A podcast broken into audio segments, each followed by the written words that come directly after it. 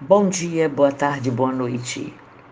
Nesta reflexão hoje, logo a pastora Graça estará ministrando a oração da fé, citando nomes. Nós vamos nesta reflexão relacionado ao reino de Deus, o reino dos céus, conforme a palavra de aos Hebreus, é o livro de heróis da fé. É o livro onde a confissão de fé é permanente. Este capítulo 11 ele fala de vitórias gloriosas dos campeões da fé. Mas dos versículos 13 a 16 faz, falam também daqueles que morreram sem ter obtido as promessas. Mesmo assim, a Bíblia diz que todos estes morreram na fé, firmados na fé, estando totalmente contentes em confessar que eram apenas estrangeiros, peregrinos viajantes nesta terra. Para os verdadeiros cristãos, viver pela fé é morrer pela fé. Aleluia! O segredo da confissão de fé desse admirável grupo em Hebreus capítulo 11 é que quando Deus fez uma promessa como a Abraão e aos seus descendentes, eles se tornaram totalmente convictos, certos de que a promessa do Senhor é sempre verdadeira. Eles abraçaram essa promessa em seus corações. A palavra confessar, confissão de fé, nos ajuda a compreender quão facilmente esses da galeria da fé estabeleceram seus caminhos perante Deus, os testemunhos que foram deixados e a palavra de Deus registra em homenagem a eles. Enquanto cada uma dessas pessoas recebeu muitas vitórias através da fé, o texto diz que nenhuma delas recebeu tudo que estava prometido.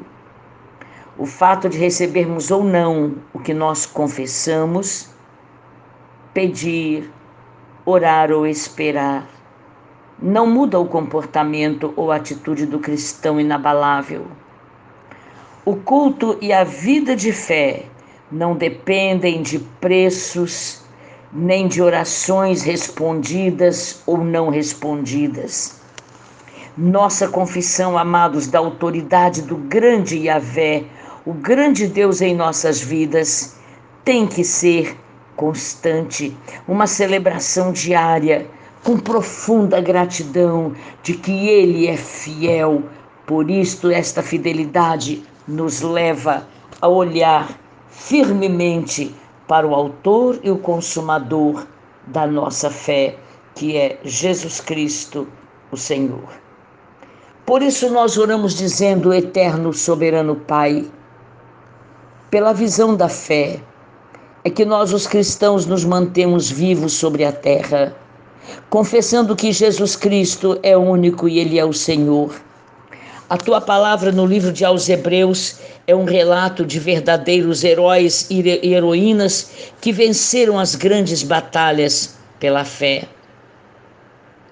Foram apedrejados, provados, cerrados pelo meio, mortos a fio de espada, andaram peregrinos vestidos de peles de ovelhas e de cabras, necessitados, aflitos, maltratados. Pessoas das quais o mundo nunca foi digno, errantes pelos desertos, pelos montes, pelas covas, pelos antros da terra. Todos estes obtiveram bom testemunho pela fé não obtiveram, contudo, a concretização de todas as promessas. Mas o Senhor proveu coisa superior a nosso respeito. Por isso, nós nos aperfeiçoamos a cada dia, confiando na palavra do Senhor. Temos a rodear a cada um de nós tão grande número de testemunhas e nós nos desembaraçamos de todo o peso do pecado que tenazmente nos assedia. Corremos com perseverança a carreira que nos está preparada.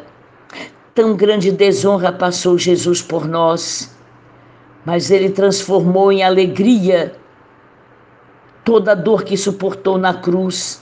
Não fez caso da grande desonra que sofreu, mas Ele é o Senhor e Ele está sentado à destra do trono do grande Deus.